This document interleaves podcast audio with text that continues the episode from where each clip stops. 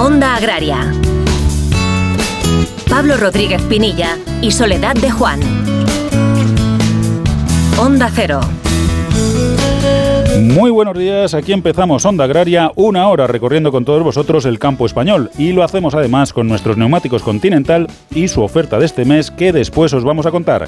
Como neumáticos Continental, nosotros también tenemos pasión por la tierra. Comienza Onda Agraria, el programa para los que trabajan en el campo y para todos aquellos a los que les gustaría hacerlo. Ella, Soledad de Juan. Y él, Pablo Rodríguez Pinilla. Os acompañaremos hasta las 7 de la mañana repasando todo lo relacionado con el sector agroalimentario que recordemos, y esto es muy importante, cada día nos da de comer, Soledad? Bueno, pues la Comisión de Medio Ambiente del Parlamento Europeo apoya la propuesta de la Comisión del nuevo reglamento para fitosanitarios. Vamos a conocer el impacto que tendrá esto y las consecuencias con Carlos Palomar, director general de AEPLA, que es la Asociación Empresarial para la Protección de las Plantas. Vamos a repasar datos interesantes del sector, como hacemos cada sábado, con Elisa Plumet. Vamos a conocer también, eh, con la ayuda de Romualdo Macías, que es presidente de la Sociedad Cooperativa Andaluza Costa de Huelva, esta cooperativa de segundo grado, Fruit que se convierte en la primera productora del mundo en comercializar frutos rojos certificados en huella de nitrato.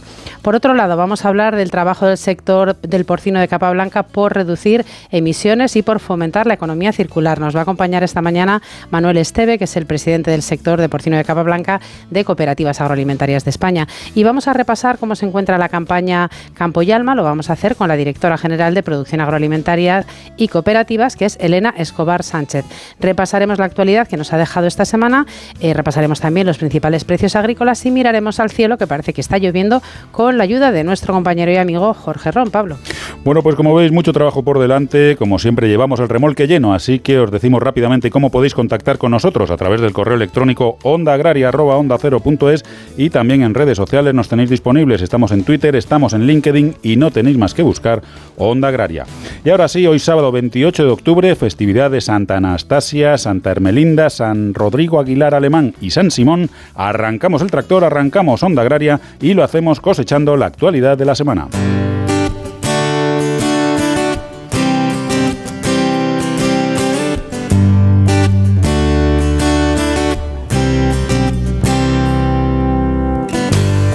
Del Instituto Nacional de Estadística, el paro en la actividad agraria en el tercer trimestre aumentó en 16.900 personas, lo que equivale a un 12,9%.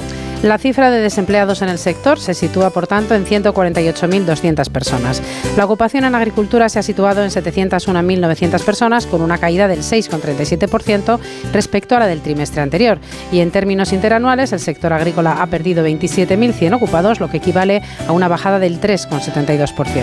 El Ministerio de Agricultura, Pesca y Alimentación presenta el plan de evaluación del Plan Estratégico de la PAC 2023-2027. Una, una evaluación que, a juicio de Fernando Miranda, secretario general de Agricultura y de Alimentación del Ministerio de Agricultura en Funciones, es fundamental, no solo para la mejora y consolidación de esta política comunitaria, sino también para que los ciudadanos y las explotaciones agrarias puedan conocer los resultados tangibles que se alcanzan con las políticas desarrolladas para agricultores, ganaderos y otros beneficiarios de la PAC.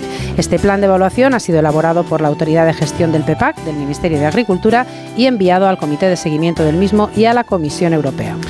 La Comisión de Medio Ambiente del Parlamento Europeo apoya la propuesta de nuevo reglamento para los fitosanitarios presentada por la Comisión Europea. Una propuesta que incluye un objetivo vinculante de reducción del 50% para todos los fitosanitarios y del 65% para los más peligrosos de cara al año 2030. Para el Copacoyeca, organismo que representa a agricultores y cooperativas, la Comisión de Medio Ambiente del Parlamento ha optado por un enfoque duro, poco realista, sin proponer soluciones reales y alejado de la realidad de la agricultura sobre el terreno. Según este organismo, no se ha llevado a cabo ningún estudio a escala comunitaria sobre el alcance e impacto de las disposiciones incluidas en el informe de la Comisión de Medio Ambiente, circunstancia que podría resultar catastrófica para el futuro de la agricultura de la Unión Europea y afectar gravemente a nuestra autonomía estratégica en materia de alimentación. Según datos aportados por la Asociación Nacional de Industriales Envasadores y Refinadores de Aceites Comestibles, ANIERAC, la campaña de aceite de oliva 2022-2023 ha finalizado con unas ventas globales un 13% inferiores a las de la temporada anterior, situándose en 268,53 millones de litros. Las salidas al mercado de aceite de oliva virgen extra sumaron 113 millones de litros, un 12,62% menos que en la campaña 21-22. En lo que se refiere a otros aceites, las ventas de aceite de oliva suave descendieron el 16,87% y las de intenso bajaron el 19,47%, mientras que las de aceite de oliva virgen aumentaron el 11,34% con 30,24 millones de litros. Las salidas al mercado de aceite de orujo ascendieron a 19,18 millones de litros, un 5,31% más que en la campaña anterior, mientras que las de los principales aceites vegetales, girasol, semillas, colza y soja, alcanzaron 354,52 millones de litros, un 2,96% más. La producción de aceituna de mesa de la actual campaña 2023-2024, según el último aforo de Interaceituna, se situaría en 429.000 toneladas. Esta cifra supondría un incremento del 3,25%, es decir, unas 13.500 toneladas más respecto de la cosecha de la campaña anterior. No obstante, comparando este último aforo con la producción media alcanzada durante las últimas cuatro temporadas, el resultado sería un 17,5% inferior, lo que equivale a casi 91.000 toneladas menos. Por variedades, se espera que la hojiblanca alcance las 187.000 toneladas, la manzanilla 125.000, la negra cacereña cerca de los 43.000, la gordal 25.000 y por último para la variedad carrasqueña se estiman 30.000 toneladas. El precio medio en origen de la leche de vaca es un 46% superior a la media del último lustro tras alcanzar los 0,503 euros por kilo en agosto. Así se desprende del último informe de coyuntura sectorial publicado por el Ministerio de Agricultura, Pesca y Alimentación, un precio que a su vez es un 8,8% superior al precio del mismo mes del año pasado y un 2,3% menor con respecto al mes anterior. Como es habitual, hay importantes diferencias regionales. Así, el precio medio en origen de la leche más elevado en agosto de 2023 se ha pagado en Canarias, a 0,600 euros el kilo seguido de Cataluña 0,537 y País Vasco 0,530. En el otro extremo se encuentran los precios más bajos que se han pagado en Madrid 0,504, Baleares 0,491 o Galicia 0,47 euros kilo. Y finalizamos, Soledad, con una buena noticia y es que el sector del plátano de Canarias supera en 2023 los niveles de comercialización anteriores al volcán de La Palma. Así lo confirma la Asociación de Organizaciones de Productores de Plátano de Canarias, ASPROCAN, que recuerda que se ha conseguido a pesar del negativo punto de partida, con una disminución generalizada del consumo de frutas en España y de forma particular del plátano. Sin embargo, el ritmo de producción en 2023 ha sido de récord y al final del mes de agosto la producción total de plátano de Canarias superaba la de 2022 en 75 millones de kilos y la de 2021 previo al volcán en 20 millones. Con todos estos elementos, el primer logro obtenido por las acciones del sector ha sido recuperar el crecimiento del mercado y en las 35 primeras semanas del año, del año se han comercializado un total de 291 millones de kilos de plátanos de Canarias. En Peyo estamos listos para ayudarte a llevar lo más importante, tu negocio. Por eso, en los días Peyo Profesional vas a poder disfrutar de condiciones especiales en toda la gama. Aprovecha del 1 al 15 de octubre para dar energía a tu negocio. Inscríbete ya en peyo.es. ¿Sabías que la agricultura ecológica ha llegado para quedarse? Por eso en Erogra Especiales hemos desarrollado Erofosca. Erofosca es el fertilizante a base de fósforo ecológico más eficaz del mercado. No te lo pienses y únete a la revolución agrícola. Erofosca de Erogra Especiales. Pablo Rodríguez Pinilla y Soledad de Juan. Onda Agraria.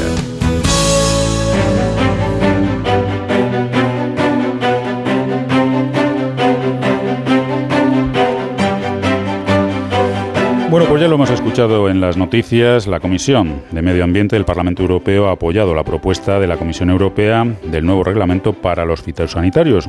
Una noticia que, bueno, pues habrá opiniones para todos los gustos, pero que yo creo que en lo que se refiere a la competitividad del sector productor, es una mala noticia, es una noticia negativa, sobre todo, pienso yo, por los plazos que se establecen, no tanto por el fondo, sino por las formas, se podría decir. Pero de todo ello vamos a charlar con Carlos Palomar, director general de AEPLA, que es la Asociación Empresarial para la Protección de las Plantas. Carlos, muy buenos días, bienvenido a Onda Agraria. Buenos días, Pablo. Bueno, Carlos, una, yo creo que una mala noticia, insisto, para lo que es la competitividad del sector agroalimentario europeo, por supuesto para el español, y, ya ni te cuento para las empresas a las que representa AEPLA, ¿no? Donde, bueno, pues con un poquito de tiempo se puede conseguir algo, pero con tan poquito tiempo es complicado ofrecer herramientas que, que permitan a los productores seguir siendo competitivos. Pues absolutamente, no por, no por esperada, deja de ser inaceptable esta, esta, esta decisión o este informe. En fondo es, una, es un informe que al final de una comisión, que al final tendrá que ir a un pleno y que además va a ser discutido en paralelo al informe de la Comisión de Agricultura que, digamos, eh, vino a, digamos, a moderar o a volver un poco más realista la, la propuesta de la Comisión Europea, que no olvidemos es de junio del 22, ¿no? Y que ya catalogamos entonces como, bueno, pues venía impuesta sin, sin discutir claramente con el sector, o sea, no venía de abajo arriba, sino de arriba abajo, y por eso era, pues, irrealista, injusta e incoherente, ¿no? Con, con otras políticas de, eh, de, de, la propia comisión, ¿no? Así que, bueno, eh, esto Sí, ahonda, ahonda en, en, lo malo de la propuesta de la Comisión y no introduce nada bueno. Quizá porque le han dado el papel principal a la Comisión de Medio Ambiente, cuyos eh, eurodiputados, que son muy respetables, pues mm, no entienden ni deben entender de agricultura y, por supuesto, menos entenderán de las medicinas de los cultivos. Carlos, ¿qué tal estás? Muy buenos días. Eh, muy bien, Soledad, muy bien. Yo quería que nos explicaras un poco. Decepcionado, pero, pero, pero, pero bueno, eh, todavía, todavía hay margen porque queda el pleno, el pleno del Parlamento Europeo, más el Consejo, más, más el diálogo con la Comisión, ¿no? Claro, queda, todavía trabajo por delante. También los agricultores de, por lo menos de nuestro país, y entiendo que también de otros Estados miembros, se han posicionado y han dado su, su opinión. Porque esto qué podría eh, suponer para nuestros productores, porque estamos oyendo pues unos porcentajes importantes que me gustaría que nos contaras y en el día a día de si esto llegara a ser una realidad, eh, qué podría suponer para ellos.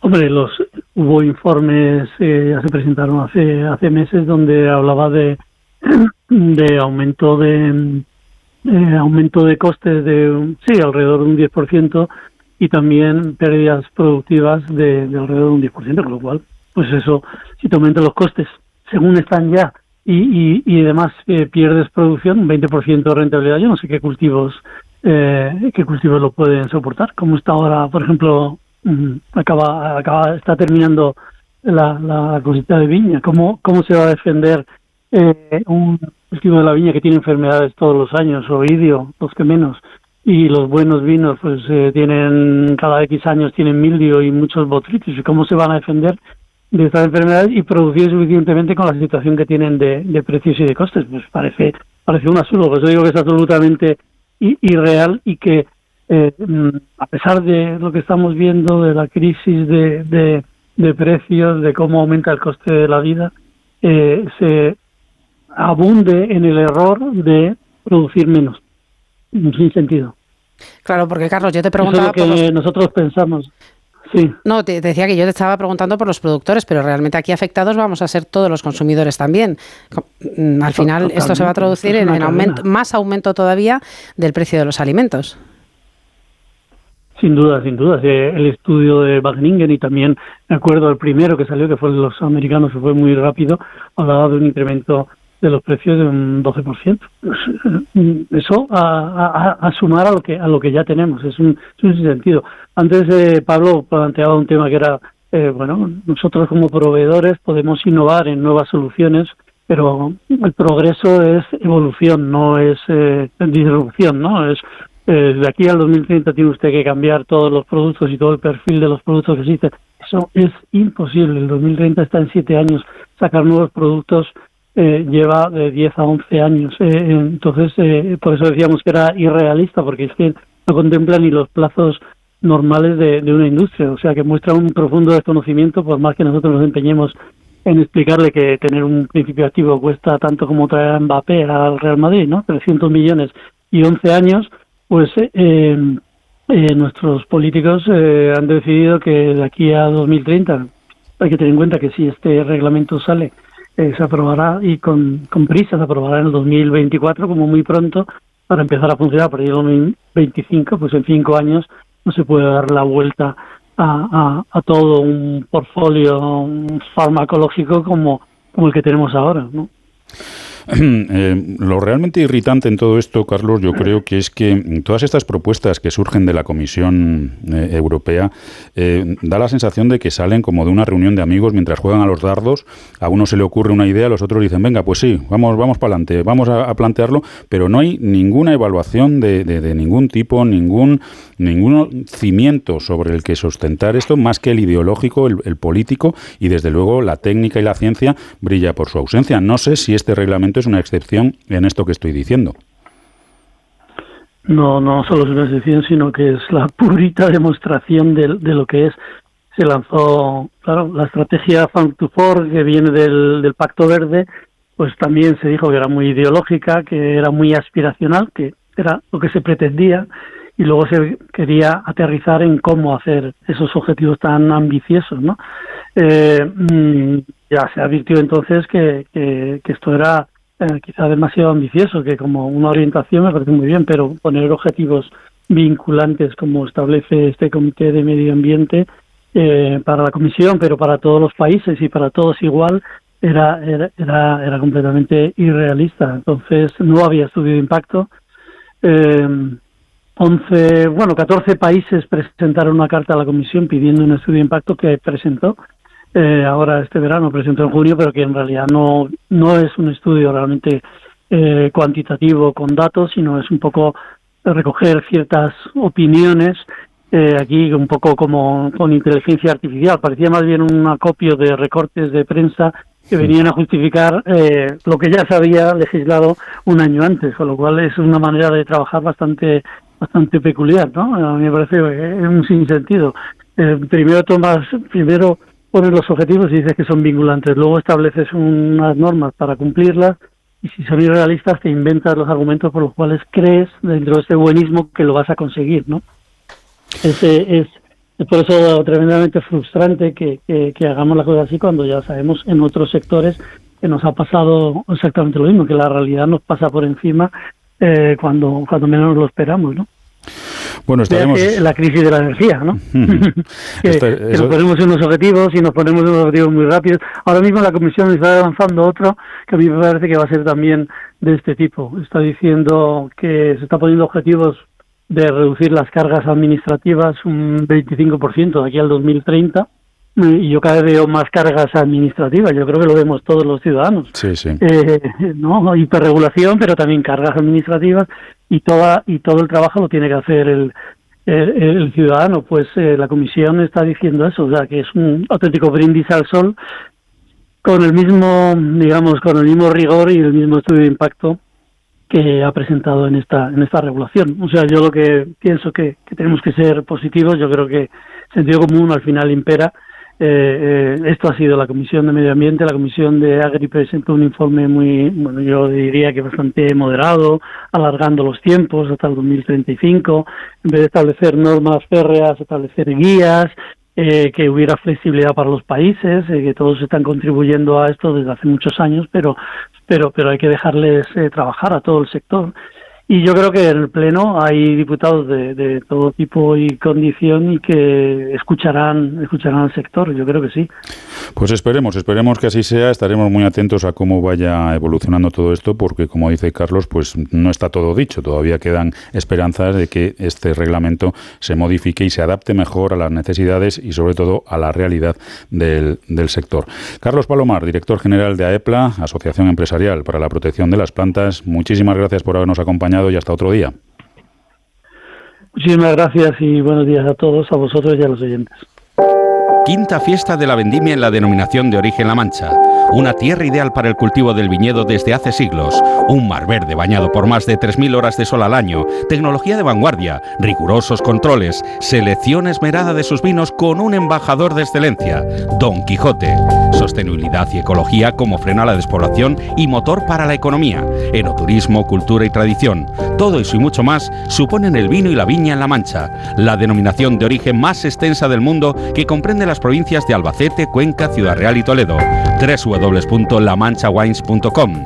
Disfruta de sus vinos, todo un deleite para los sentidos y lujo a su alcance. También puedes seguirlos en las redes sociales, en Facebook e Instagram como Vinos de la Mancha y en Twitter como Vino de la Mancha. Fondo Europeo Agrícola de Desarrollo Rural, Europa invierte en zonas rurales, Unión Europea, Ministerio de Agricultura, Pesca y Alimentación y Junta de Comunidades de Castilla-La Mancha. Feliz aniversario, cariño. Ay, ¿es una caja de esas con un viaje sorpresa? Cariño, pero si nos ha tocado el EPE. ¿Me has regalado un viaje a mi pueblo? Jugártela es lo que tiene. Elige Opel Service y cambia tus neumáticos con 2x1 con las mejores marcas y gana en seguridad y tranquilidad. Condiciones en opel.es.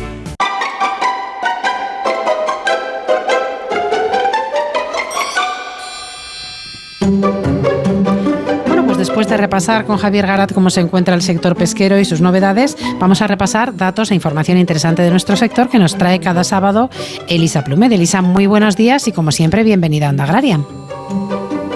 Pues buenos días, Soledad, y como siempre, buen sábado, Pablo. Muy buen sábado, Elisa.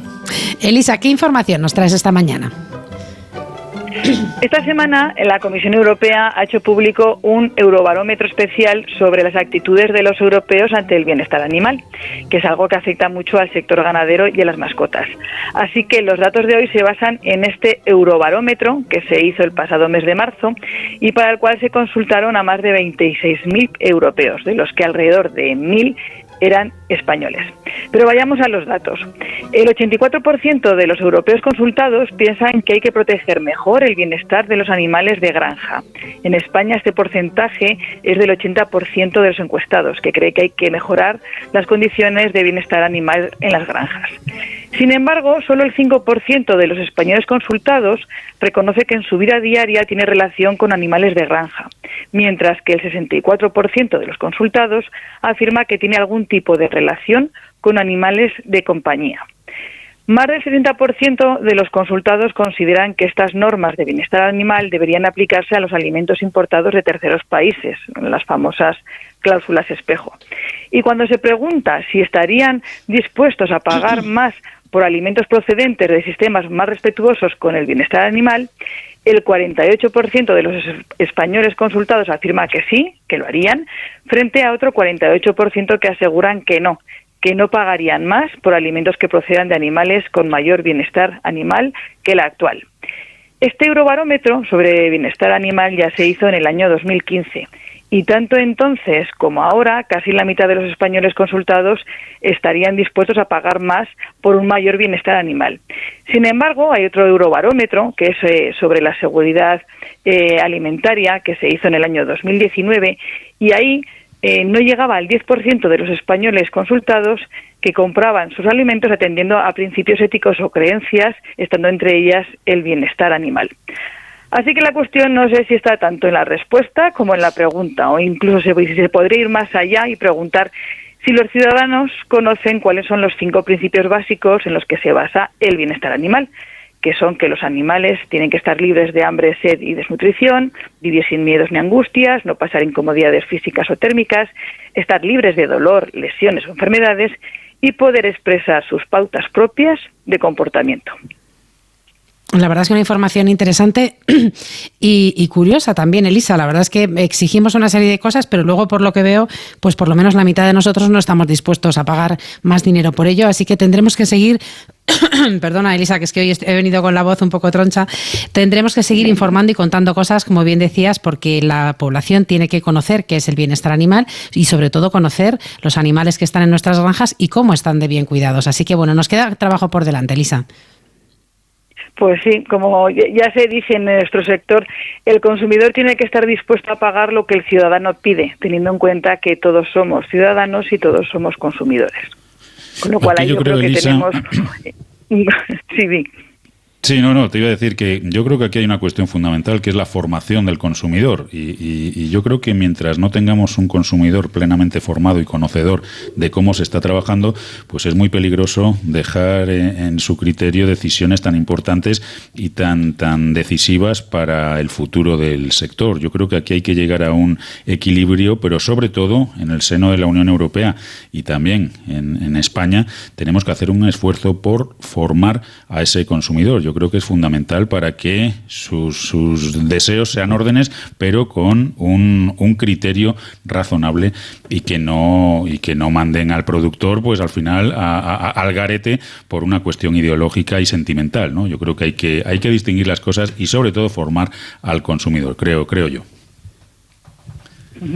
Pues sí, eh, lo mismo considero yo y, como bueno, pues como ya decíamos, ¿no? Que, se pide mucho, pero luego es que hay que estar dispuesto a pagarlo, porque si no, igual lo que se puede tender es a comprar a terceros países en los que obviamente no se exige tanto y las cláusulas espejo de las que se ha hablado mucho y aquí en este programa también, eh, pues yo no sé si en algún momento se van a conseguir llevar a cabo, eh, imponer a terceros países el mismo sistema de producción que nos estamos imponiendo los europeos.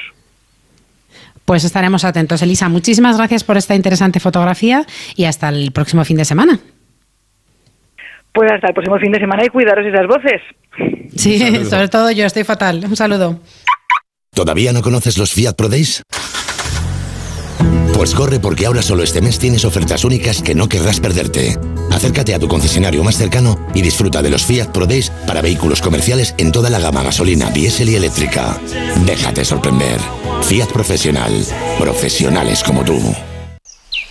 Esta tierra nunca ha sido fácil, generosa sí, mucho. Es mi hija y la madre de mis hijos. Yo la cuido y ella me da sustento. Me ha dado tanto cuando la mimo, se pone tan bonita. Fertilizantes Mirad. Nos gusta la tierra.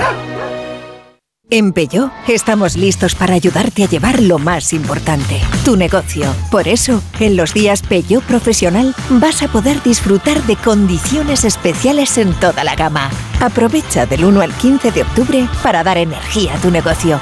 Inscríbete ya en peyo.es. Pablo Rodríguez Pinilla y Soledad de Juan. Onda Agraria. Onda Cero. El bosque finlandés, el monasterio de Santa María del Paular y el chocolate artesanal de Rascafría. La impresionante iglesia gótica de Torrelaguna, un pueblo con una historia increíble. La rica gastronomía tradicional de Imposible contarte en tan poco tiempo todo lo que puedes descubrir en las villas de Madrid. El mejor estilo de vida del mundo. Comunidad de Madrid. Dicen que el agua de Madrid es la mejor agua del mundo, pero ¿sabes lo que hay detrás de cada gota? Un gran equipo de profesionales que trabaja para llevar el agua de todos a todas partes, cuidando del medio ambiente y cuidando de ti, porque no solo te ofrecemos la mejor agua, sino también el mejor servicio. Canal de Isabel II, cuidamos el agua. Desde el 16 de octubre, protégete doblemente de la gripe y el COVID. Si tienes más de 60 años, perteneces a algún grupo de riesgo, eres personal sanitario o sociosanitario, pide cita en tu centro de salud o punto de vacunación. En la web de la Comunidad de Madrid encontrarás más información del plan de vacunación frente a la gripe y el COVID. Comunidad de Madrid. Inscríbete en la primera edición de la carrera por la prevención de riesgos laborales de la Comunidad de Madrid. 4 de noviembre en Madrid Río. Únete a nosotros y corramos por un trabajo más seguro y saludable. Infórmate en carreraprlmadrid.com.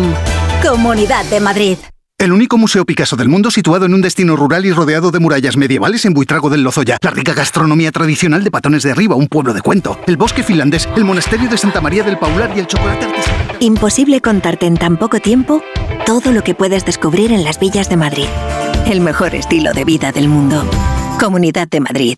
Muebles Adama. Renovar sus muebles es renovar su vida. Venga a conocernos y le sorprenderá todo lo que podemos hacer por usted. La más amplia variedad de muebles de calidad y diseño a un precio increíble. Muebles Adama. Ver a la calle General Ricardo 190 o entra en mueblesadama.com. Onda Cero.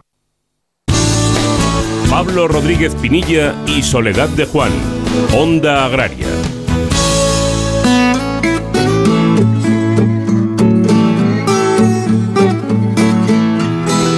Bueno, pues estáis escuchando Onda Agraria, estáis en Onda Cero y os acompañaremos hasta las 7 de la mañana hablando nada más y nada menos que de campo. Hoy sábado 28 de octubre para continuar con todos vosotros nuestro camino por el medio rural. Y yo os recuerdo ahora muy rapidito las formas de contacto para que podáis hacer Onda Agraria con nosotros. Onda Agraria arroba onda cero punto es y también a través de las redes sociales en Twitter y en LinkedIn hay que buscar Onda Agraria. Y marcadas esas coordenadas, Soledad, llega el momento de hablar de ganadería. Llegamos a La Esquila. Interpork La Organización Interprofesional Agroalimentaria del Porcino de Capa Blanca patrocina este espacio. Bueno, y como bien saben todos nuestros oyentes, el sector ganadero en general está trabajando desde hace años enormemente para reducir emisiones, fomentar economía circular y, en definitiva, pues hacer lo que nos pide la sociedad, que es producir más, mejor y con menor impacto. Por supuesto, el que va a la cabeza de todo ello es el sector del porcino de capa blanca y de todo ello vamos a hablar con Manuel Esteve, que es el presidente del sector de porcino de capa blanca de Cooperativas Agroalimentarias de España. Manuel, muy buenos días y bienvenido a Onda Agraria. Muy buenos días. Manuel, decimos que bueno, el sector ganadero en general está haciendo un esfuerzo, pero el porcino va a la cabeza igual que va a la cabeza en otras muchas eh, cuestiones, como puede ser, por ejemplo, la apertura de, mercados. Em, en todo esto de reducir emisiones y fomentar la economía circular, eh, ¿qué se está consiguiendo en el sector del porcino de capa blanca? Bueno, en principio el sector porcino de capa blanca en su conjunto ha reducido emisiones de amoníaco un 40% aproximadamente en los últimos 20 años, aparte de reducir consumos de agua eh, en un 30%. Desde el sector porcino, un punto fundamental y desde cooperativas también es eh, una gestión adecuada de, los purines, que es a lo mejor lo más visible que, que el consumidor a, la hora de, comprar y, y establecer unas condiciones. Con el tema de los purines, las cooperativas tenemos una ventaja que podemos establecer sinergias entre nuestros agricultores y ganaderos dentro de una estrategia ganadera circular que maximiza el uso de recursos. Una de las vías más sostenibles es siempre su valorización como fertilizante orgánico. Las cooperativas, con la valorización agrícola de los purines y estiércoles, siempre desde un abordaje colectivo, somos un paradigma de economía circular en el sector agroalimentario, en el que los actores intermitentes se proporcionan inputs unos a los otros, aprovechando al máximo todos los recursos disponibles. Eh, de modo más fácil, la ganadería proporciona fertilización al agricultor y con el cereal de ese agricultor fabricamos los piensos que alimentarán a nuestros animales, cerrando de esta forma el círculo. Estamos hablando, Manuel, de unas reducciones enormes en, un espacio de tiempo muy reducido. Eh, ¿Es una cuestión de mejora de tecnología, mejora de la profesionalidad del personal de las granjas o, una cuestión de convencimiento y compromiso del sector para, el medio ambiente? Sí, son varios puntos. Primero, innovación tecnológica. A la hora de aplicar el purín, eh, se, se contabiliza el nitrógeno que tiene ese purín y se aplica exactamente la cantidad que necesita el campo que, vamos a abonar. dentro también de ahí, de este ámbito, también es la formación del personal que se dedica a, la gestión de, los purines.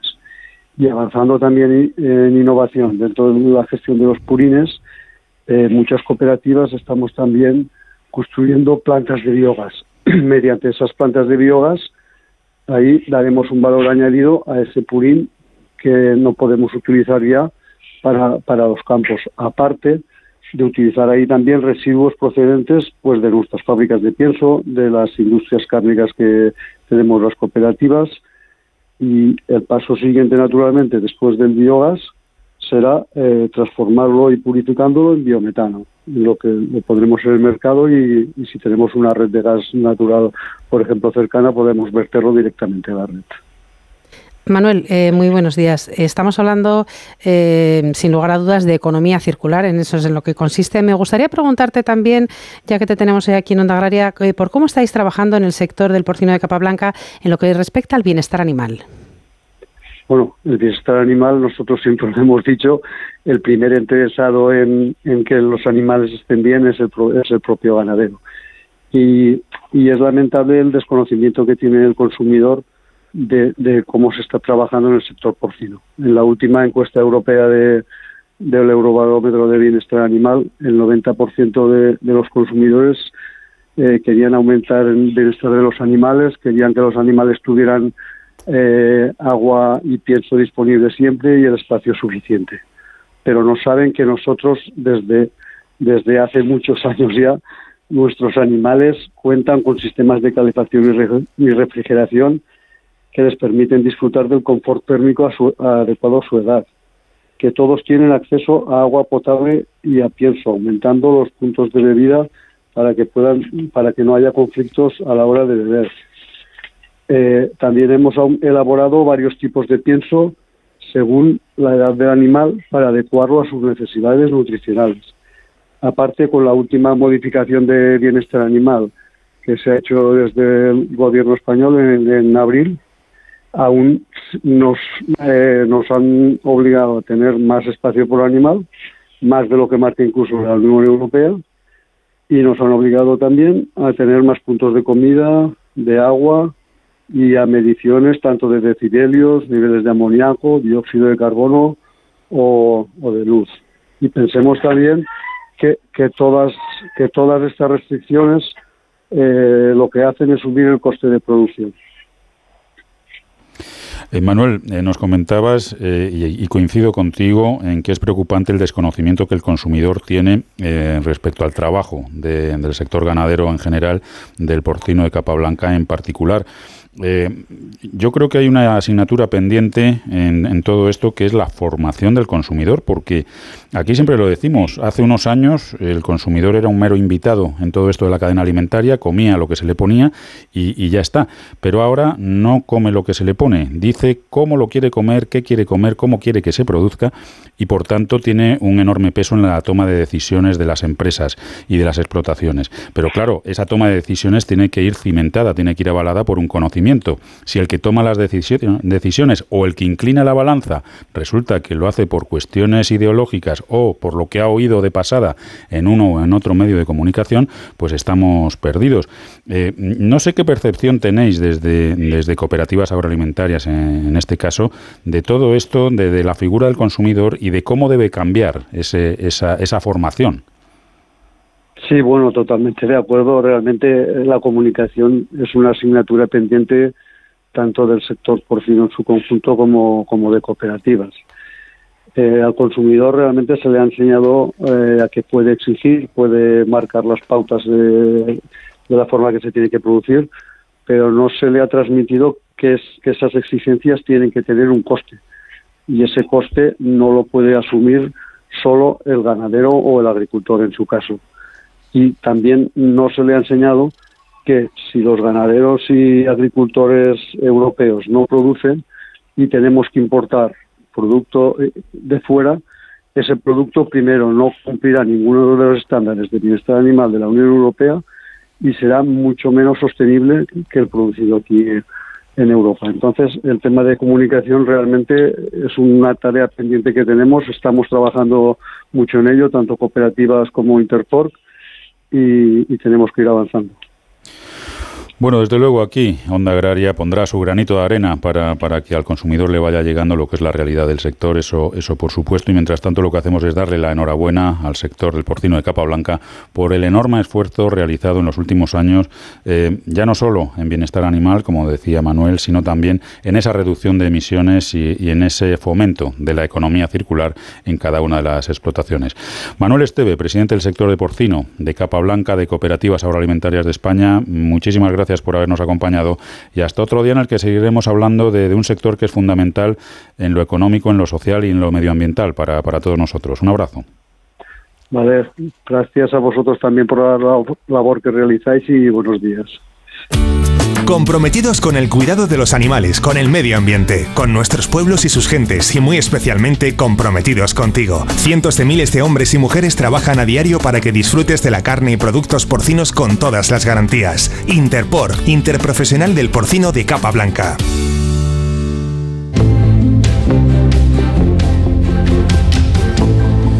Bueno, ya sabes que el sector agroalimentario está cambiando y precisamente por eso BBVA te ofrece soluciones financieras pensadas para afrontar los nuevos retos del campo.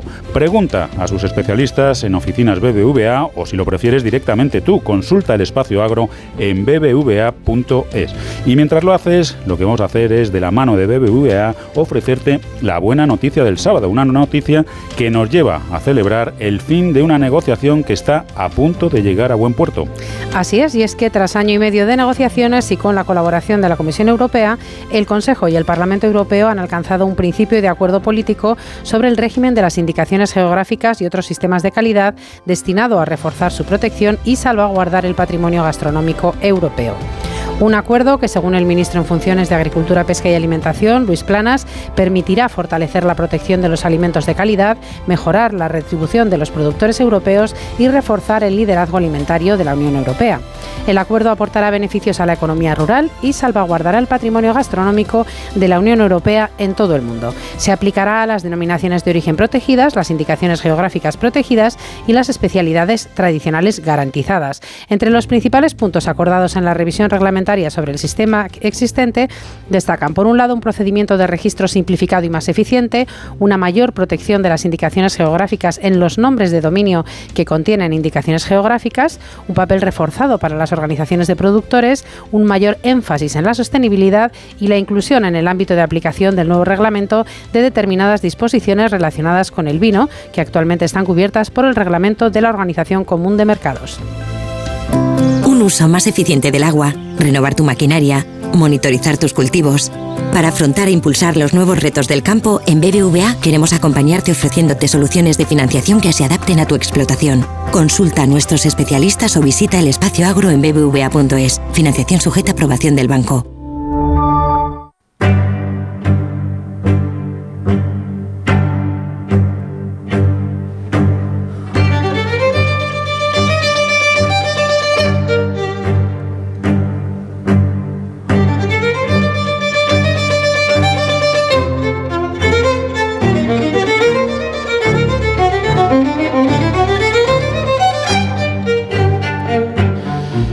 Sábado, entre violines y violonchelos, llegamos a Campo y Alma, la sección en la que todas las semanas recorremos el campo castellano-manchego conociendo los productos de calidad de Castilla y La Mancha, productos con Campo y Alma, Sole.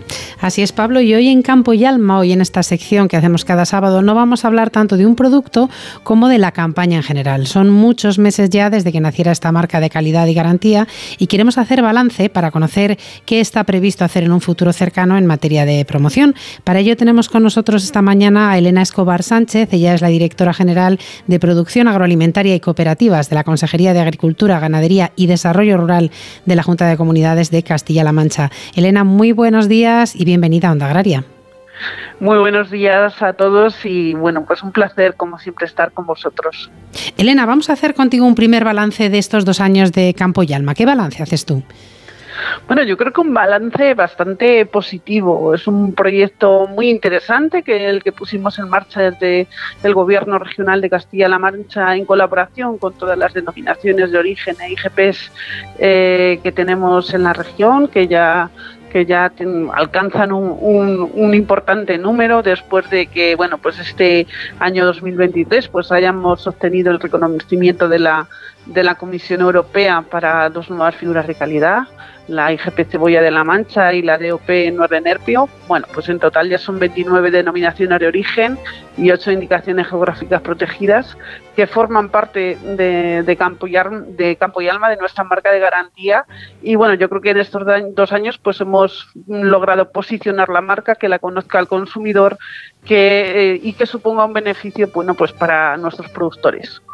A lo largo de este tiempo, aquí en Onda Agraria hemos podido disfrutar eh, de los distintos productores, conocerlos a ellos, no solo hablar con, las con los distintos consejos reguladores de las IGPs o de las denominaciones de origen, sino también con los productores que nos contaban su historia y nos contaban pues cómo les estaba ayudando este sello de calidad. Nos lo adelantabas tú, Elena, las nueces de Nerpio, la cebolla de Castilla-La Mancha, dos nuevas incorporaciones, pero ¿hay previsto a corto o medio plazo incorporar algún otro producto? No sé si esto es spoiler, Elena. bueno, pues sí, sí, es un, es un poco primicia, pero bueno, seguimos trabajando para el gobierno regional. Es súper importante diferenciar nuestros productos y que tengan ese sello eh, de garantía que indique al consumidor que ese producto pues es el original y que, que está elaborado bajo unos estándares de calidad eh, tan importantes. Entonces, bueno, pues ahora estamos trabajando en distintas figuras de calidad. Eh, tenemos ya presentado en la Comisión Europea y muy avanzado una nueva DOP vínica campo de Calatrava que previsiblemente pues eh, podría estar aprobada por la Comisión en el primer trimestre de 2024 y también, bueno, pues ya tenemos presentado el espárrago verde y alguna denominación de origen más de, vinos de pago.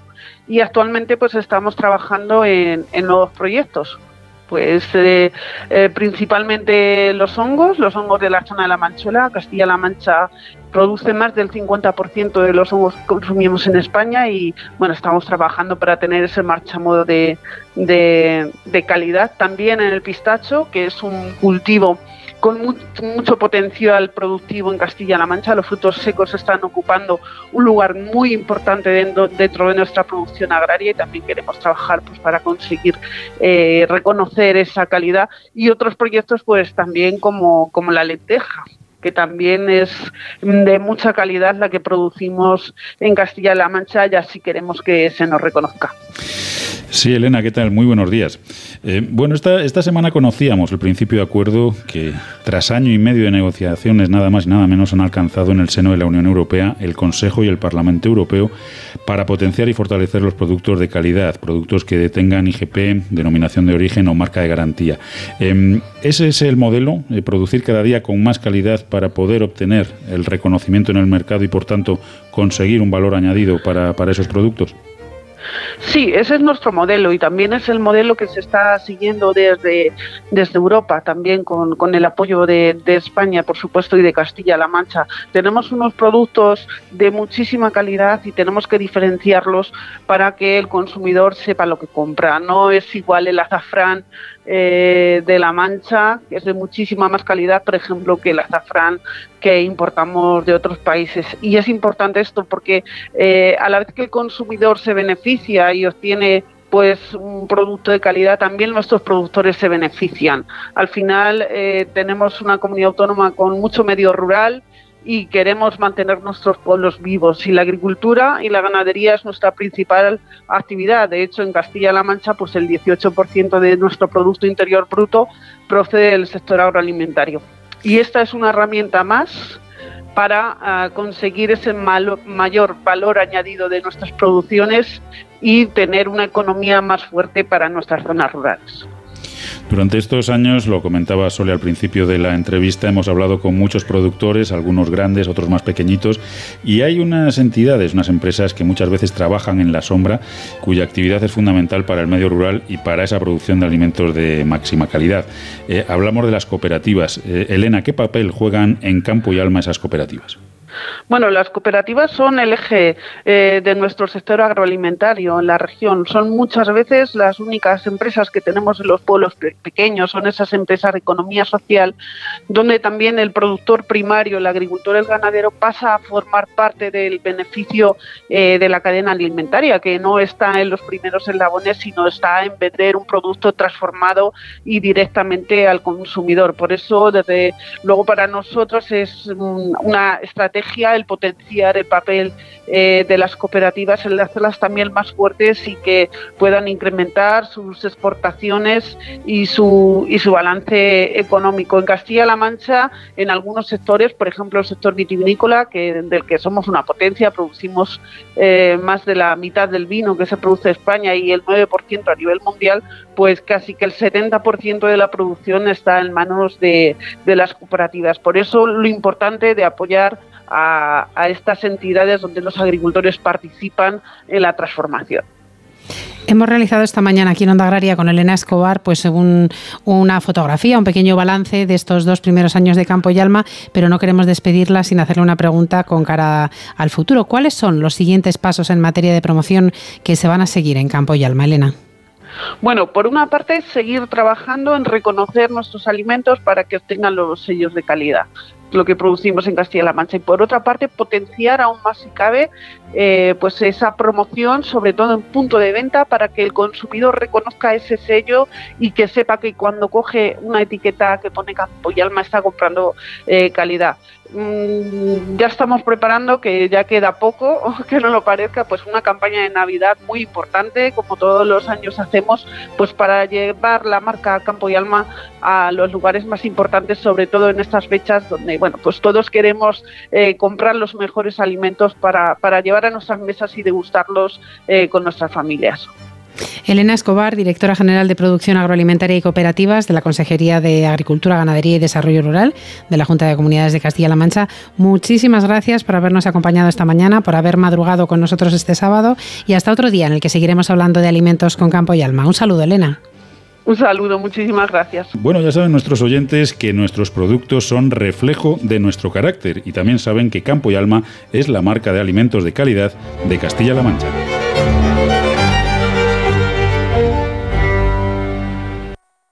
Fertiberia, líder en fertilizantes, le acerca la información de los mercados agrícolas.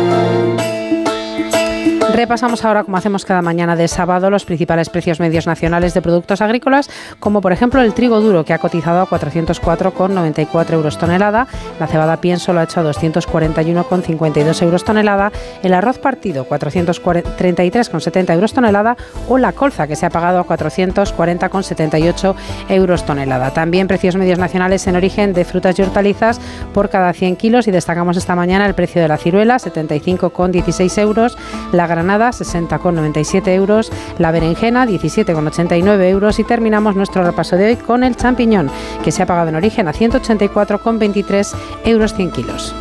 Fertiberia. Toda una vida siendo referencia en la agricultura española. Con una apuesta firme y constante por la innovación y la sostenibilidad. Ofreciendo productos y servicios de primera calidad. Dando respuesta a todas las necesidades del agricultor y persiguiendo siempre la máxima rentabilidad de sus cultivos. Solo una marca. Fertiberia.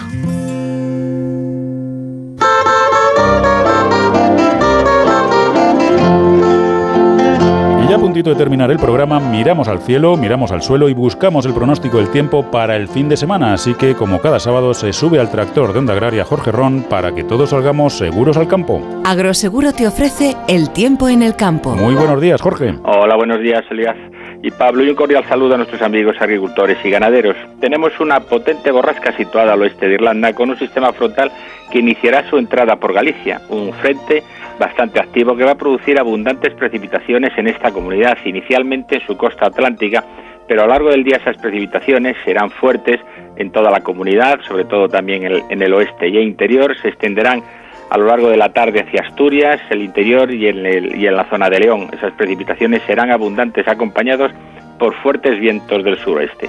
Lloverá también en el sistema central y serán más ocasionales los chubascos en el resto de Castilla y León y también en la vertiente sur del Pirineo. En el Mediterráneo, cielos poco nubosos, todo lo que es el este de Cataluña, de Valencia, Murcia, Andalucía Oriental y en Baleares con algo de nubosidad de tipo alto. Y por el interior, cielos parcialmente nubosos con intervalos nubosos más que nada hacia el norte y al oeste. Nubes a orillas del Cantábrico, pero en su mitad más oriental no habrá precipitaciones, subiendo incluso las temperaturas, ya que soplan vientos del suroeste. De cara al domingo, ese sistema frontal progresa hacia el interior, las precipitaciones abundantes empezarán a barrer todo Castilla y León, llegarán también al sistema central, al norte de Extremadura, norte y oeste, y al final del día podrán afectar también en el noroeste de Andalucía, quedando los cielos nubosos prácticamente por todo el interior de la península, chubascos también o precipitaciones abundantes en la vertiente sur del Pirineo, tanto Navarro como el Aragonés. Pocas nubes en el Cantábrico más oriental y chubascos irregularmente repartidos por Galicia, Asturias y en el noroeste de Castilla y León. Seguirán esos vientos del suroeste y las temperaturas pues se mantendrán ligeramente estables. Empiezan a bajar por el noroeste, pero la vertiente mediterránea tendrá valores inclusive algo más agradables. Bueno, pues hasta aquí la previsión para el fin de semana. Jorge, que pases un buen sábado y mañana nos cuentas lo, lo, que va a ser de nosotros esta semana próxima. Sí, una semana que viene muy revuelta. La primera parte ya te contaré que será como más tranquila o más normal, pero a partir del jueves, viernes de la próxima semana hay que atarse los machos. Va a haber muchas precipitaciones, mucho viento y nieve ya en las montañas. Parece que del otoño pues, damos un salto al invierno. Bueno, pues siempre te escuchamos atentamente, pero mañana más todavía. Un abrazo, Jorge. Hasta un mañana. abrazo, hasta luego. En abril, aguas Novi. El cambio climático lo ha cambiado todo y los riesgos son más y más imprevistos, como las sequías o el pedrisco. Por eso necesitas un buen seguro agrario que garantice tu tranquilidad. Y ahora es el momento de contratar tu seguro de herbáceos. Agroseguro. Trabaja sobre seguro. Con esa información del tiempo llegamos al final del camino previsto para hoy. Nacho García estuvo en el control técnico a los mandos de la cosechadora. Sole, hasta mañana. Hasta mañana a todos. Mañana más campo en Onda Agraria. Os esperamos en el mismo sitio, Onda Cero, y a la misma hora de 6 a 7 de la mañana para arrancar el tractor y seguir conociendo el trabajo de todos los profesionales del medio rural. Hasta mañana.